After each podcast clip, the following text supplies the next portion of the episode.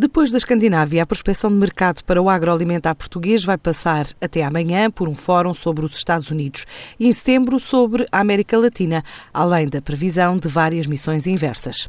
A próxima da Portugal Foods passa pela China, na Vabel de Xangai, na próxima semana.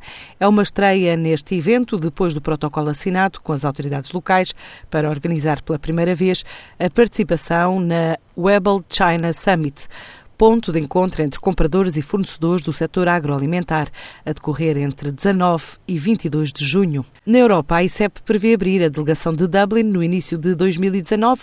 Como consequência da decisão de saída do Reino Unido da União, Portugal aumentou o número de contactos para as empresas, segundo o presidente da ICEP.